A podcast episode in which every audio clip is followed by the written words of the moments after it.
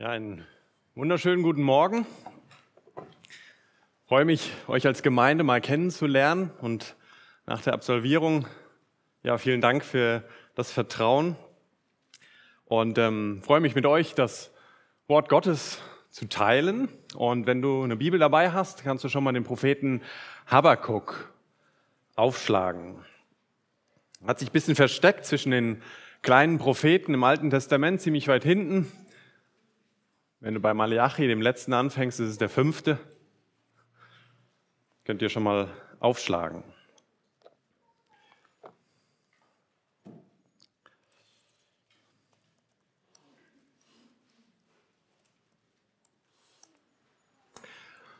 Ich glaube, es war 2009, als meine Tante an Krebs erkrankte. Eine Ehefrau, eine Mutter von drei Kindern, der Jüngste, mein Cousin, war damals ungefähr zwölf, schätze ich. Und wir beteten als Familie, wir beteten als Gemeinde für ja, diese Frau, dass Gott sie doch heilen möge.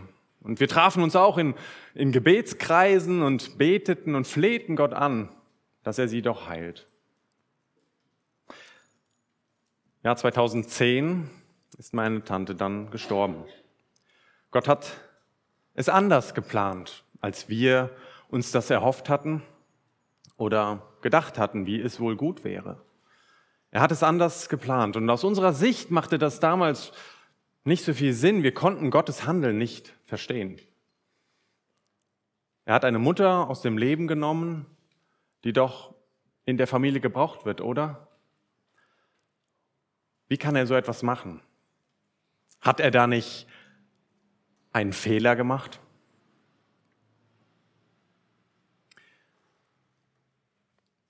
Ich möchte euch mit in, den, in das Buch Habakkuk nehmen, denn Habakkuk ging es ähnlich.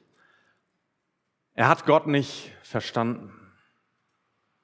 Und dazu muss ich euch ein bisschen mitnehmen in die, in die Geschichte. Der Habakkuk, das ist ja schon einige Zeit her, dass der gelebt hat. Ich möchte euch kurz den Hintergrund vorstellen in welcher Situation der Habakkuk gelebt hat. Und wie es kam, dass er das Handeln Gottes, wie Gott mit seinem Volk und allgemein wie Gott in der Welt handelt, nicht verstehen konnte. Er wirkte in Juda und das war in einer Zeit kurz bevor die Babylonier kamen und Juda in die Gefangenschaft geführt haben. Da war der Habakkuk, kurz davor. Und noch unter dem König Josia gab es eine, Erweckung im Volk. Sie hatten das Gesetz wiedererlangt, sie haben Götzen abgeschafft. Es ging wieder bergauf, aber als Josia dann nicht mehr da war, seine zwei Söhne, der erste war nur drei Monate ähm, und der zweite, Joachim, war dann schon etwas länger, aber diese Könige achteten nur auf sich. Sie schauten, dass es ihnen gut geht. Der König Joachim musste sogar dem Pharao Tribut zahlen. Und von wem hat er sich das besorgt, das Geld? Vom Volk. Aber selber hat er sich große Paläste gebaut. Und ähm, in dieser Zeit weissagte auch der Jeremia. Der war ein Zeitgenosse vom Habakkuk. Und ähm, Jeremia weissagte, dass der Tempel zerstört werden wird. Durch die Babylonier ist das ja dann eingetreten. Und das Volk beginnt auch darauf zu hören. Aber wie reagiert der König? Er liest die Schriftrollen vom Jesaja und dann verbrennt er sie. Das Volk ist taub geworden für Gottes Reden. Sie, sie handeln gottlos, sie dienen anderen Götzen. Herrscher im Volk bedrücken das Volk. Es ist, ja, es geht drunter und drüber. Und in dieser Zeit lebt der gottesfürchtige Habakkuk. Und das Buch Habakkuk enthält weniger eine Botschaft ähm, von dem Propheten an das Volk, sondern ist so ein, ein Zwiegespräch vom Propheten zu Gott. Und ähm, in den ersten zwei Kapiteln stellt Habakkuk zwei Fragen und Gott antwortet darauf. Und im letzten Kapitel ist ja nur ein kleiner Prophet. Das dritte Kapitel ist eine Art Psalm, wo Habakkuk dann darauf reagiert was Gott ihm gesagt hat. Und da merkt man, dass er dort zur Ruhe kommt. Seine erste Frage, gleich Im Kapitel 1 ja, geht darum, warum greift Gott nicht ein? So viel Gottlosigkeit im Volk, aber Gott macht nichts. Warum? Und in Kapitel 1 ab Vers 5 bis 11 antwortet ihm Gott und sagt, ich schicke die Chaldäer. Werden auch Babylonier genannt. Ein grausames Volk, es ist kriegserfahren und es wird Juda angreifen. Und ähm, in Vers 12 erinnert Habakuk sich an Gottes Heiligkeit. Und an diese Heiligkeit, an dieser Heiligkeit hält er fest. Ich lese mal den Vers, Habakuk 1, Vers 12, da steht, Du bist, o oh Herr, nicht von Urzeiten her mein Gott, mein Heiliger. Eine rhetorische Frage. Wir werden nicht sterben. Herr, zum Gericht hast du ihn eingesetzt und zur Züchtigung hast du, o Fels, ihn bestimmt. Die Rede ist dort von Babylon oder den Chaldäern. Aber dann folgt daraus die zweite Frage, und das wollen wir uns heute etwas näher anschauen. Warum Gott so handelt, warum er so ein böses Volk dazu nutzt, doch ein äh, Israel oder Juda zu strafen, die ja gerechter sind, oder? Warum macht Gott das?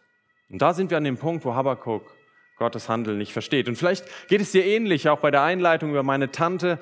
Vielleicht gehen dir ähnliche Gedanken durch den Kopf. Ich verstehe Gottes Handeln in meinem Leben nicht oder ich verstehe Gottes Handeln in der Welt nicht. Warum macht er das so? Genauso wie bei meiner Tante. Wir haben es nicht verstanden, warum Gott so handelt. Oder hast du manchmal das Gefühl, dass Gott irgendwas entglitten ist oder dass, dass er einen Fehler gemacht hat? Und deshalb habe ich die Predigt überschrieben mit dem Titel Erwarte Gott in deinem Leben. Und ich will mit euch drei Anweisungen anschauen in unserem Text. Drei Anweisungen, die dir Halt geben wenn du Gottes Handeln nicht verstehst. Die erste Anweisung ist, erwarte Gottes Reden. Die zweite Anweisung ist, erwarte Gottes Plan. Und drittens, erwarte Gottes Gerechtigkeit. Und ja, diese Anweisungen lassen dich in schweren Zeiten in Gott ruhen. Wir lesen den Text Habakuk, Habakuk Kapitel 1 ab Vers 13.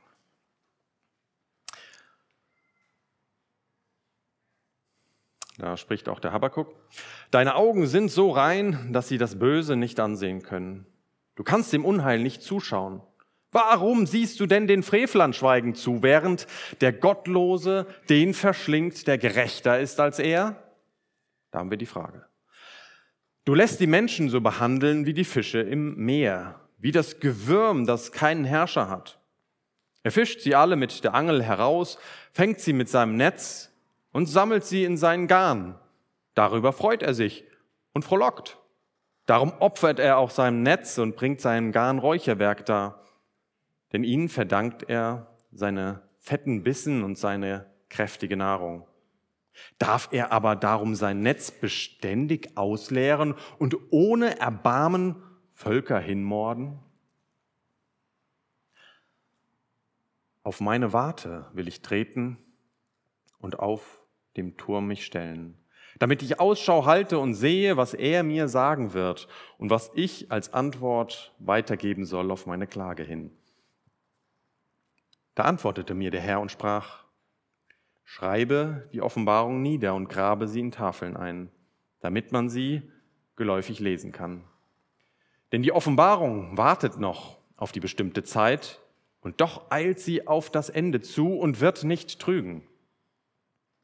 Wenn sie sich verzögert, so warte auf sie, denn sie wird gewiss eintreffen und nicht ausbleiben.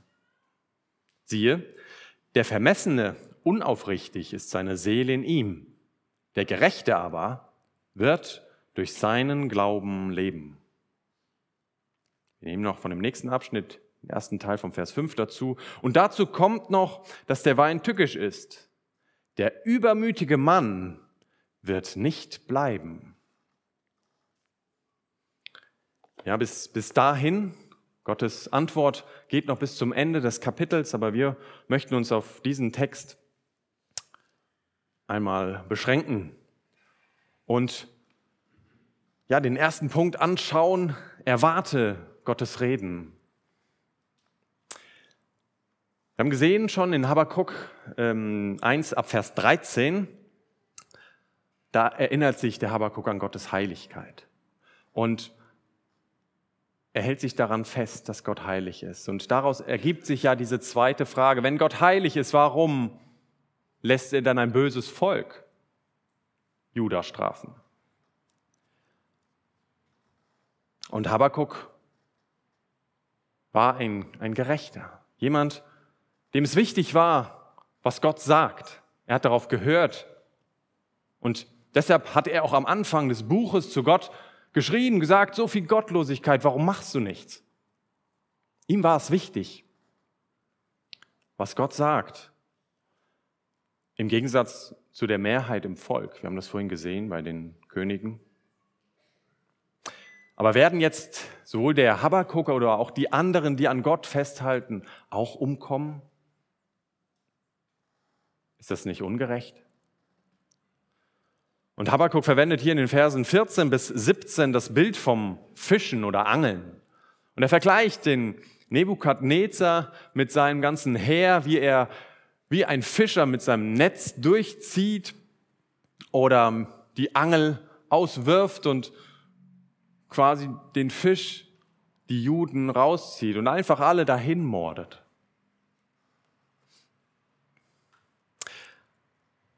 Ja, kann Gott da tatenlos zusehen? Das ist so der, der Hintergrund. Aber jetzt kommt's, was macht der Habakuk? Als er die Frage Gott hingelegt hat, geht er auf seine Warte, auf seinen Turm. Das ist Vers 1 aus dem Kapitel 2. Auf meine Warte will ich treten und auf dem Turm mich aufstellen, damit ich Ausschau halte und sehe, was er mir sagen wird und was ich als Antwort weitergeben soll auf meine Klage hin. Dieser Turm oder diese Warte, das waren Türme in, in der Stadtmauer. Auf diesen Türmen standen Wächter, die den Horizont absuchten und schauten, kommen Feinde, die die Stadt angreifen wollen, um dann auch entsprechend die Stadtbevölkerung zu warnen. Und auf diesen Turm verwendet der Habakkuk. Er, ob er wörtlich drauf ging, steht hier nicht, aber sicher steht, dass er erwartete, dass Gott redet. Und er hielt Ausschau wie ein Wächter auf dem Turm, den Horizont scannt und aufmerksam ist.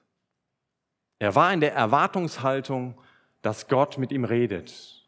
Er warte Gottes Reden. Er glaubt an einen lebendigen Gott, der redet. Er hält beide Augen und beide Ohren offen und erwartet eine, ein Reden.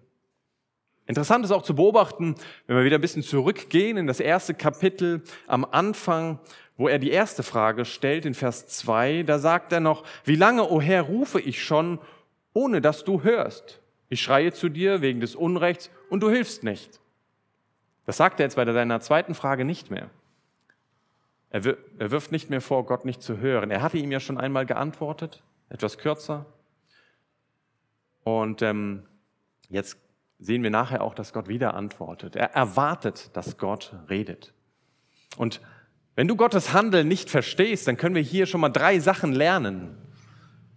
Nämlich, wenn du Zweifel hast, wenn du Fragen hast, gerade diese Frage, ich glaube, die bewegt uns alle, warum machst du das, Gott?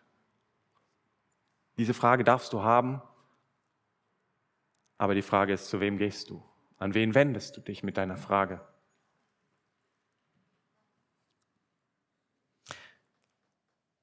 Sprichst du vielleicht mit anderen Leuten und beklagst dich, wie schlecht es dir geht, aber warst gar nicht auf deinem Turm, auf deiner Warte und hast Ausschau gehalten, was Gott mit dir reden wird?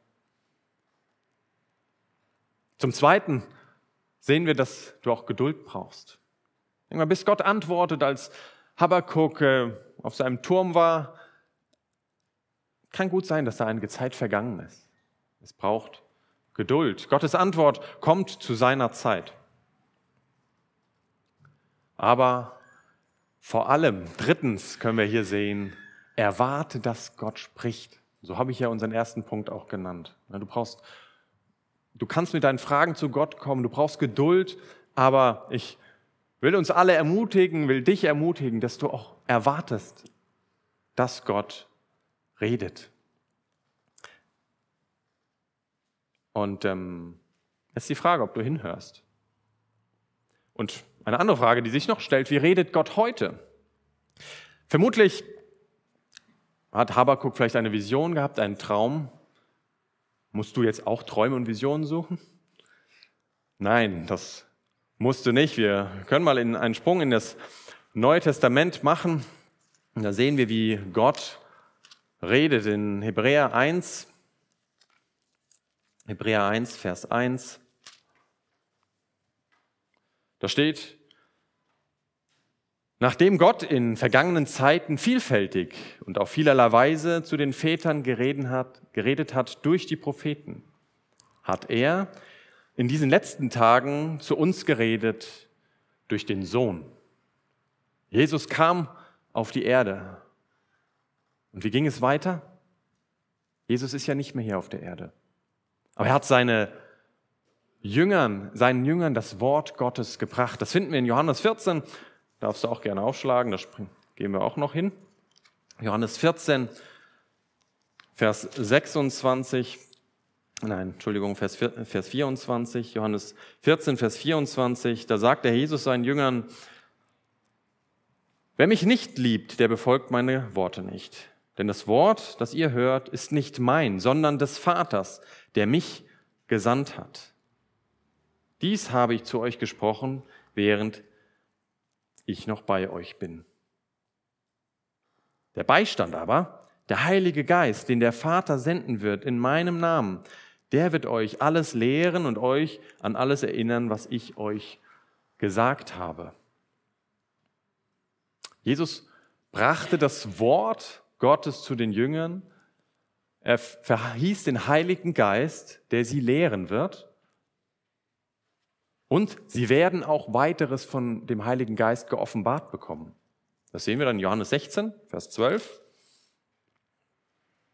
Noch vieles, sagt der Jesus, hätte ich euch zu sagen, aber ihr könnt es jetzt nicht ertragen. Wenn aber jener kommt, der Geist der Wahrheit, so wird er euch in die ganze Wahrheit leiten. Denn er wird nicht aus sich selbst reden, sondern was er hören wird, das wird er reden und was zukünftig ist, wird er euch verkündigen. Dieses, diese Offenbarung, die der Heilige Geist den Aposteln und den Autoren der Bibel gegeben hat, das wurde niedergeschrieben.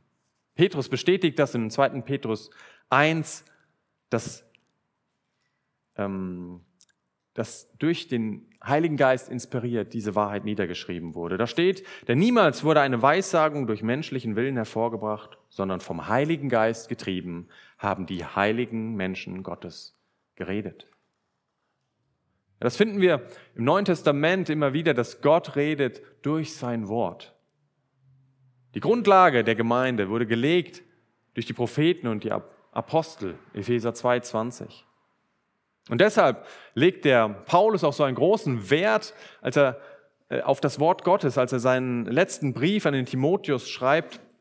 Da springen wir auch nochmal hin, den bekannten Vers aus 2 Timotheus 3,16.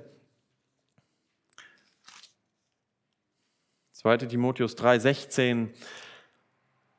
Alle Schrift ist von Gott eingegeben und nützlich zur Belehrung, zur Überführung, zur Zurechtweisung, zur Erziehung in der Gerechtigkeit damit der Mensch Gottes ganz zubereitet sei, in jedem guten Werk völlig ausgerüstet.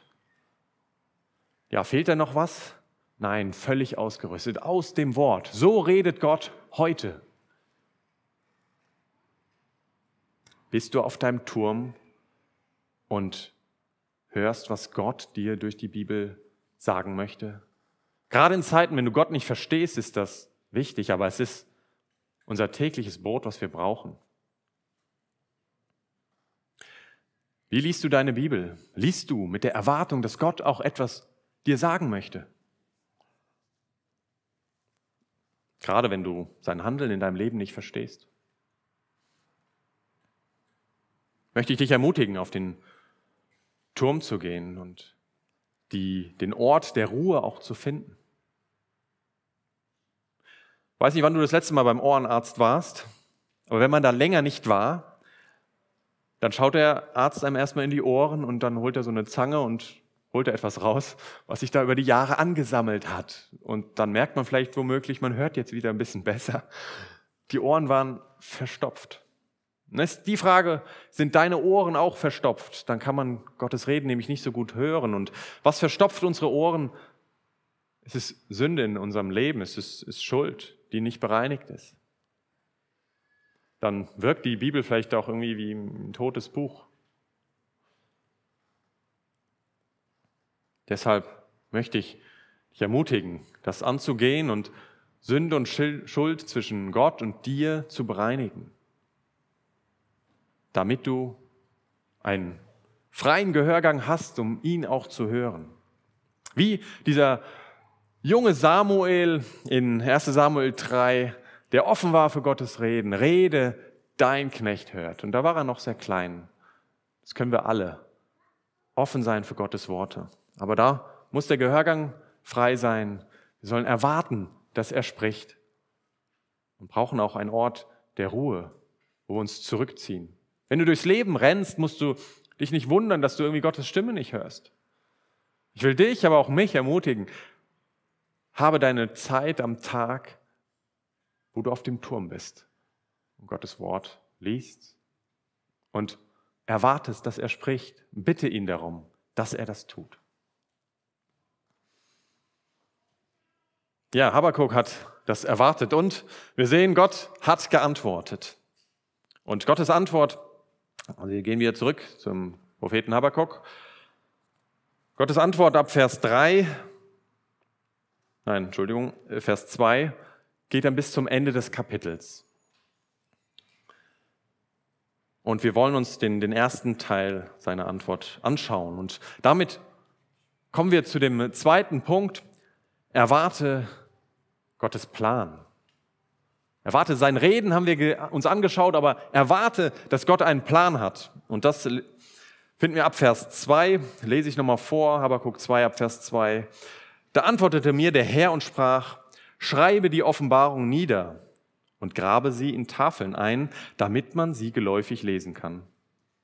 Denn die Offenbarung wartet noch auf die bestimmte Zeit und doch eilt sie auf das Ende zu und wird nicht trügen. Wenn sie sich verzögert, so warte auf sie, denn sie wird gewiss eintreffen und nicht ausbleiben. Erwarte Gottes Plan. Gott befiehlt Habakkuk hier in Vers 2, dass er das, was Gott ihm jetzt sagt, aufschreibt. Früher hatte man kein Papier und Tinte oder iPad er schrieb es in Tontafeln, er grub es ein, er hat es da eingeritzt. Und warum sollte er es machen?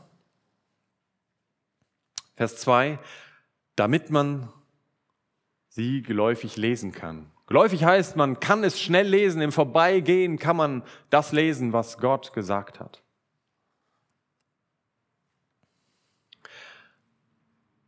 Und die, diese Offenbarung oder diese Vision, die der Habakkuk bekommt, entfaltet sich dann, wie gesagt, im nächsten Kapitel. Und Gott führt da aus, dass er die Chaldäer richten wird. Also er benutzt sie jetzt als Werkzeug, aber er wird sie da zur Rechenschaft ziehen. Er lenkt nämlich das Weltgeschehen. Er steht über allem. Und diesen Vers ganz am Ende des zweiten Kapitels möchte ich euch noch vorlesen. Das, ist, das zeigt Gottes Souveränität, dass er über allem steht. Da sagt Gott, aber der Herr ist in seinem heiligen Tempel, sei stille vor ihm, du ganze Erde. Gott steht über den Dingen. Gott steht über den Herrschern in der Welt. Er überblickt alles, er sieht alles, er plant alles. Ja, warum soll Habakkuk es aufschreiben? Vers 3 kommt die Begründung, denn die Offenbarung wartet noch auf die bestimmte Zeit, Zeit und doch eilt sie auf das Ende zu und wird nicht trügen.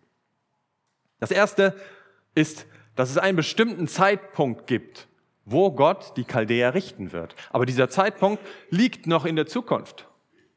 Jetzt noch nicht, aber Gott hat geplant. Es gibt einen Zeitpunkt. In Jeremia 50 und 51 lesen wir, dass Gott das Gericht über die Babylonier schon geoffenbart hat. Da sagt er, sie werden vernichtet werden. Und das ist nach 70 Jahren Gefangenschaft auch passiert. Dann kamen die nämlich die Perser und haben die Chaldäer besiegt. Ja, und Israel durfte wieder in das eigene Land zurück. Aber der Zeitpunkt, den hat Gott bestimmt. Gott hat alles ganz genau geplant. Und Gott wusste das schon, als er ihm in dem Habakkuk das gesagt hat. 70 Jahre später kommen sie wieder zurück. Er hat einen Plan, den er umsetzt. Und äh, diese Offenbarung, sie eilt auf das Ende zu, haben wir gelesen. Also Menge sagt, also Hermann Menge hat das übersetzt mit sie, sie hastet dem Ziel entgegen. Also die, die Offenbarung selbst hat den Drang in sich, sich zu erfüllen. Und dann kommt noch, äh, sie trügt nicht. Oder man könnte auch sagen, sie lügt nicht. Also ich habe einen bestimmten Zeitpunkt. Es wird auf jeden Fall kommen und es ist Wahrheit.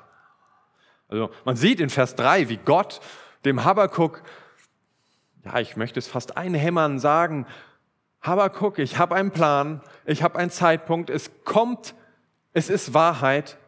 Und wenn du denkst, es verzögert sich, dann warte darauf, es kommt ganz gewiss.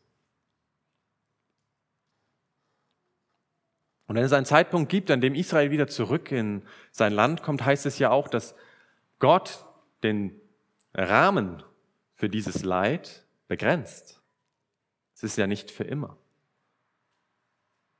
Es gibt ein Ende. Und wenn man schwere Zeiten durchlebt, dann darf man sich oder muss man sich auch daran erinnern, dass es ein Ende gibt. Es gibt nämlich einen Plan, den Gott geplant hat. Aber das erkennt man vielleicht nicht so auf ähm, Anhieb, wenn man nämlich in der Situation ist, dann hat man das nicht im Blick, dann müssen wir uns an diese Wahrheiten erinnern. Ich habe mal ein Video gesehen, da hat ein Künstler ein Bild gemalt. Es war so eine Leinwand und ich glaube, er hatte mit, mit den Händen und Farbe gemalt. Er hat da rumgeschmiert und hier noch ein Klecks und da noch eine andere Farbe. Und als Zuschauer hast du dir gedacht, macht gar keinen Sinn. Es sind vielleicht die Künstler, die in einer anderen Welt leben. Weiß nicht, ob Künstler hier unter uns sind. Ähm, ja, man hat das als Zuschauer nicht verstanden, was, äh, was soll das. Aber am Ende hat er das Bild dann um 180 Grad gedreht und hast gedacht, oh, das ist eine Person und gar nicht schlecht gemalt, ziemlich gut. Also es, es hatte einen Sinn, wie er gemalt hat. Du hast es nur nicht gesehen, weil du wusstest nicht, du musst es auf dem Kopf anschauen. Und so ist es auch bei Gott, er hat einen Plan und wenn du in der Situation stehst, dann siehst du das Bild nicht aber es ist Gott, der plant. Und deshalb möchte ich dich ermutigen, darauf zu vertrauen, dass Gott einen Plan hat. Gott weiß, was er tut und er weiß auch, wann er was tut. Ja, er regiert auch aktiv im Weltgeschehen, ist auch eine wichtige Wahrheit für uns heute. Er ist aktiv dabei zu handeln und wir als Kinder Gottes, wir dürfen auch wissen, dass uns alles zum Guten dient. Römer 8, 28. Und machst du gerade eine schwere Zeit durch, in der du Gott fragst, warum? Dann halte daran fest, Gott hat es geplant und er wird es umsetzen, was er geplant hat. Und es ergibt Sinn, den wir vielleicht gar nicht so sehen können. Vielleicht machst du schwere Zeiten durch und ich spreche jetzt nicht von Leid, das du erlebst, was du selber verschuldet hast. Wenn du eine Bank überfällst, musst du dich nicht wundern, dass du dafür ins Gefängnis kommst. Das äh, ist die Konsequenz aus deiner Sünde. Aber vielleicht gehst du auch durch Leid, wofür du nichts kannst, vielleicht Unrecht, was du erlebst, oder Krankheit oder Umstände, die, wo du sagst, die sind nicht schön. Dann ist es wichtig, sich daran zu erinnern, Gott hat einen Plan. Und die Dauer ist begrenzt. Doch es ist noch wichtig zu wissen, dieser Plan dient nicht zu deiner Ehre, dass du ein angenehmes Leben hast. Es dient zur Ehre Gottes. Es ist zu seiner Ehre gedacht. Er möchte sich verherrlichen durch dich. Und er möchte dich durch diese Leiden verändern. Daran musst du festhalten. Gerade in den Zeiten, wo es einem schwer ist, muss man sich erinnern. Erwarte Gottes Plan. Aber ist es nicht irgendwie ungerecht, dass Gott da die Chaldäer schickt, so ein gottloses, grausames Volk? Ist das nicht irgendwie ungerecht?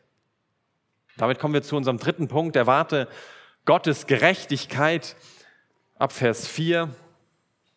Wir haben gesehen, erwarte Gottes Reden, erwarte Gottes Plan und jetzt erwarte Gottes Gerechtigkeit ab Vers 4. Ich lese es nochmal vor, Kapitel 2, Vers 4. Siehe, der Vermessene, unaufrichtig ist seine Seele in ihm, der Gerechte aber wird durch seinen Glauben leben. Und dazu kommt noch, dass der Wein tückisch ist. Der übermütige Mann wird nicht bleiben. In Vers 4 beginnt Gott nun Habakkuk zu antworten. Vorher hat er gesagt, das, was jetzt kommt, schreibt das auf, weil es kommt zu seiner Zeit. Und jetzt fängt er an zu reden. Und er spricht hier von zwei Gruppen, Vers 4. Siehe der Vermessene und dann kommt der Gerechte. Also der Gottlose und der Gerechte, könnten wir sagen. Und Gott sieht den Unterschied. Gott sieht den Unterschied. Hier wird niemand genau angesprochen, der Vermessene oder Verm Vermessen ist derjenige. Aber der Kontext zeigt uns klar, es ist dieser Feind, der vor den Toren Jerusalems bald stehen wird, sind die Chaldäer. Und Gott sieht, dass dieser Gottlose vermessen ist, nicht aufrichtig ist. Man könnte auch sagen, anstatt vermessen, aufgeblasen. Er ist aufgeblasen und unaufrichtig. Wenn man sich aufbläst, dann macht man sich größer, als man ist. Ihr kennt Kugelfische vielleicht. Die sind eigentlich kleine Fische und wenn sie Feinde sehen, dann blähen sie sich auf, dass sie nicht gefressen werden können. Sie machen sich größer, als sie sind. Und das sagt Gott auch zu den Chaldäern, ihr bläht euch auf, ihr macht euch größer, als ihr seid. Und Gott sieht das ganz genau. Er sieht diese Ungerechtigkeit. Er gebraucht das Volk, aber er sieht es. Er nimmt es zur Kenntnis. Und er macht einen Unterschied. Und bleiben wir noch etwas bei dem Gottlosen. Äh, springen wir in den Vers 5.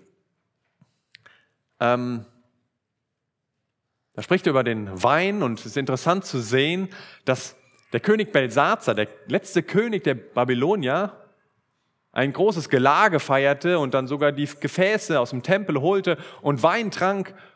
Ja, und Daniel sagte ihm dann, ja, die, die Perser stehen vor der Tür und dann ist Belsazar auch umgekommen und das babylonische Reich wurde, ja, ausgelöscht oder besiegt. Und dann sagt er, den Teil habe ich nämlich gerne noch mitgelesen, der übermütige Mann wird nicht bleiben. Der übermütige Mann wird nicht bleiben. Habakkuk hat Gott noch gefragt in 1 Vers 17, ob der denn immer so weitermachen darf. Darf er aber darum sein Netz beständig ausleeren und ohne Erbarmen Völker hinmorden? Darf er einfach so weitermachen? Nein, darf er nicht. Der übermütige Mann wird nicht bleiben. Gott hat dort ein Ende gesetzt. Und er sieht diese Ungerechtigkeit, weil er nämlich gerecht ist. Deshalb wird dieser Mann nicht bleiben. Dieser, dieser chaldäische Herrscher und natürlich sein ganzes Volk.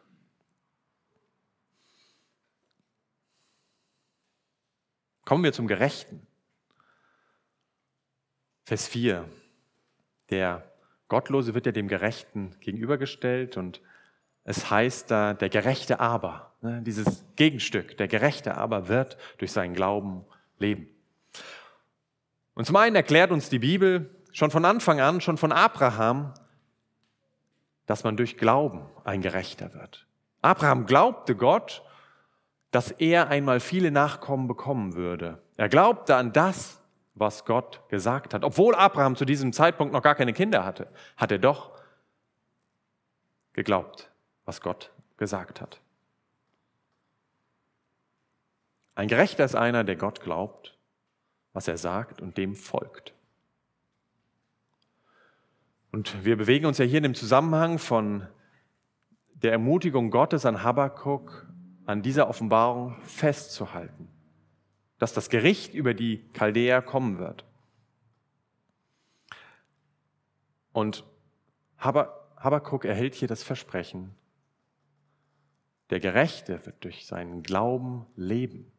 Wir können das hier wörtlich nehmen. Der Habakkuk und alle anderen im Volk, die an Gott festhalten, denen verspricht Gott, ihr werdet überleben.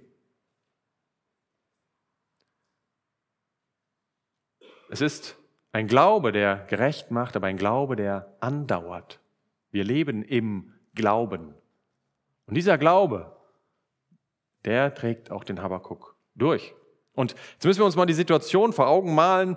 Ähm, kurze Zeit später kamen die Chaldäer, belagerten Jerusalem. Und dann stellen wir uns vor, sie, sie schütten diese Rampen auf, um die Mauer zu überklimmen. Sie setzen dem Tor zu, sie beschießen die Stadt. Wie geht es so einem Habakuk und den anderen Gerechten dann in, in dieser Stadt? Der Glaube, das wird das wird äh, schwierig. Der, der, der kippelt vielleicht, ne? er wird schwach, kann schwach werden. Der Glaube geht in solchen Situationen durchaus, ähm, ja, ins, kommt ins Wanken. Und diese Fragen schießen einem dann vielleicht in den Kopf. Gott, machst du gerade hier einen Fehler, wie wir es vorhin hatten? Und Hermann Menge übersetzt auch hier ähm, den Teil über den Gerechten. Der Gerechte wird durch sein treues Festhalten das Leben haben. Dieses treue Festhalten, der Glaube. Und an was klammert sich jetzt der Habakkuk? An was hält er sich fest? An das, was Gott gesagt hat. Und entscheidend ist hier, wer es gesagt hat. Wer steht denn hinter dem Ausspruch, der Gerechte wird durch seinen Glauben leben? Es ist Gott selbst, der hier spricht. Es ist sein Wesen, sein Charakter, was hinter dem steht, was er gesagt hat. Und dieses treue Festhalten, dieser Glaube, der wird Habakkuk durchtragen und überleben lassen. Und vielleicht kommt euch das bekannt vor, im Neuen Testament wird dieser Vers auch zitiert und Paulus wendet den beispielsweise in Römer 1 auf das Evangelium hin an, dass wir durch Glauben, durch dieses treue Festhalten, dieses Vertrauen auf Jesus Christus gerettet werden. Und das Versprechen, dass wir hier nicht sterben, das haben wir nicht. Aber wir haben das Versprechen, dass wir ewiges Leben haben, wenn wir uns auf Jesus Christus stützen, wenn wir darauf vertrauen, dass er für unsere Schuld bezahlt hat.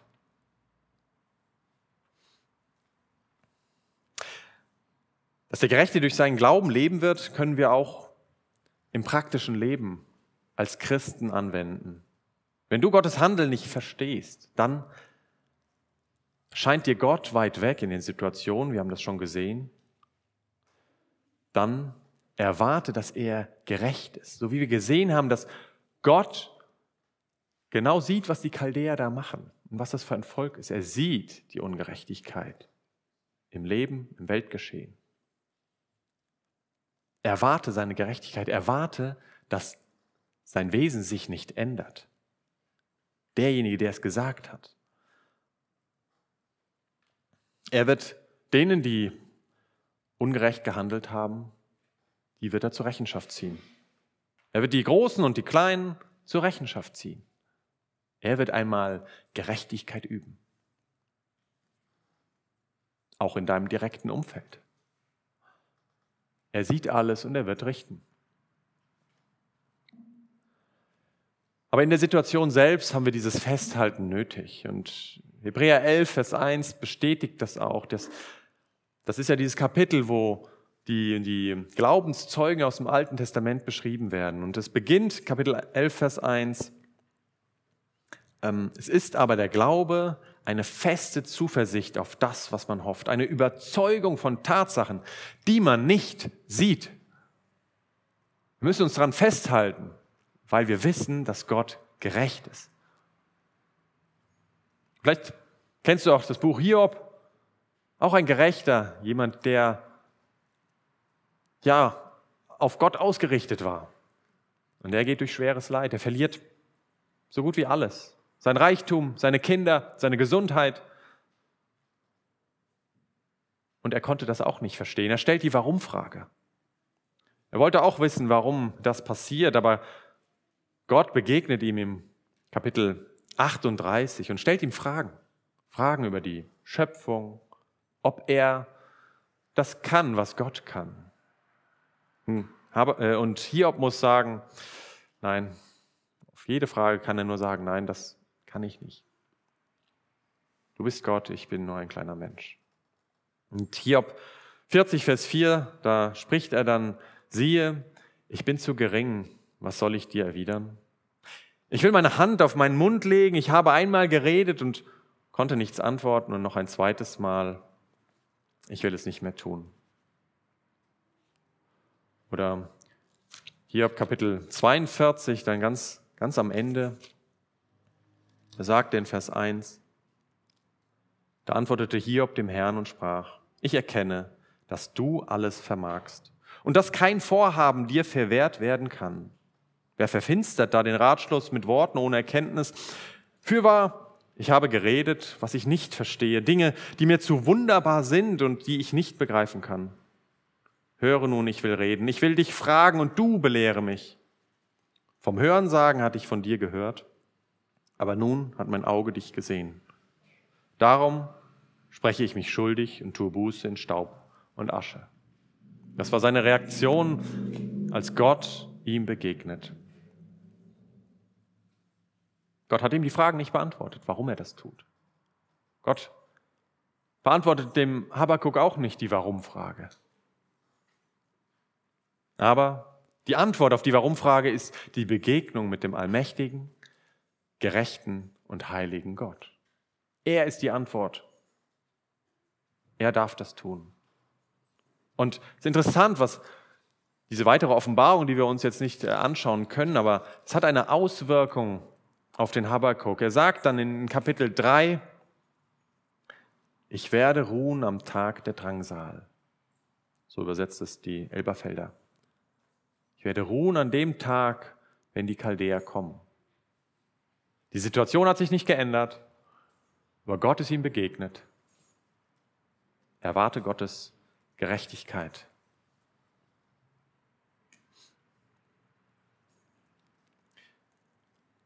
Weil er nämlich weiß, wer dahinter steht, wer geplant hat. Und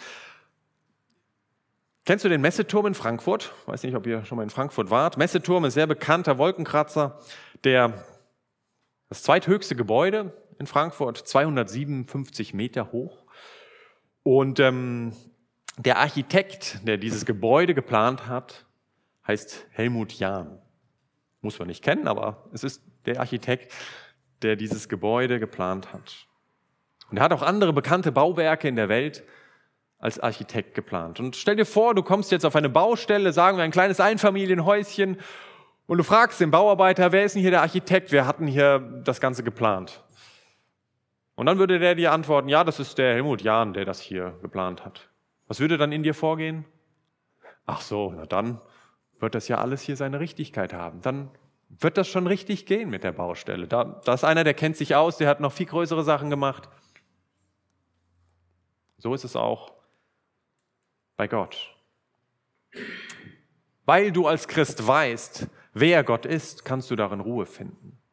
Erwarte sein Handeln, denn es entspricht seinem Wesen und ändert sich nicht.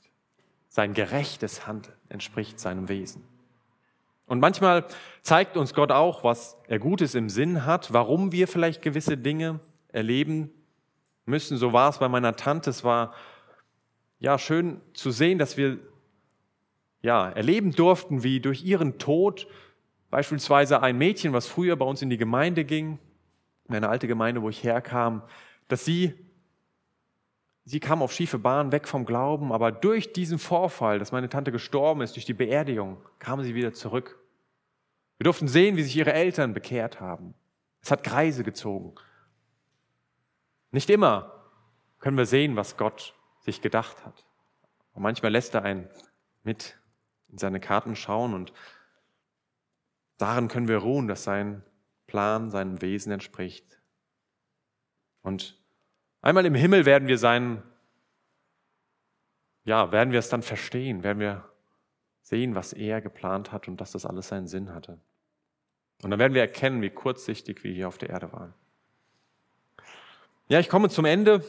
Wir haben gehört, dass du Gott in deinem Leben erwarten sollst. Er ist ganz nah dran am Geschehen. Er ist nicht weit weg, wie wir oft meinen oder wie sich das vielleicht anfühlt. Wir haben gehört, dass du Ruhe in schweren Zeiten in einer Person findest, in Gott selbst. Du kannst seine Stimme hören. Und deshalb geh auf deinen Turm, nimm deine Bibel Such den Ort der Ruhe. Vor allem, wenn du schwierige Zeiten hast, aber mach das jeden Tag. Höre hin, erwarte, dass er dir etwas zu sagen hat. Aber du darfst auch sicher sein, dass ihm nichts entgleitet, weil er alles geplant hat. Erwarte Gottes Plan. Er macht keine Fehler. Und als drittes hatten wir gesehen, wer da plant. Erwarte Gottes Gerechtigkeit, erwarte sein Wesen, hinter dem, was geplant wurde. Gott kann seinem Wesen nicht untreu werden. Darin darfst du ruhen und in diesen drei Anweisungen neuen Halt finden. Amen. Ich möchte noch mit uns beten und ihr könnt gerne dazu aufstehen.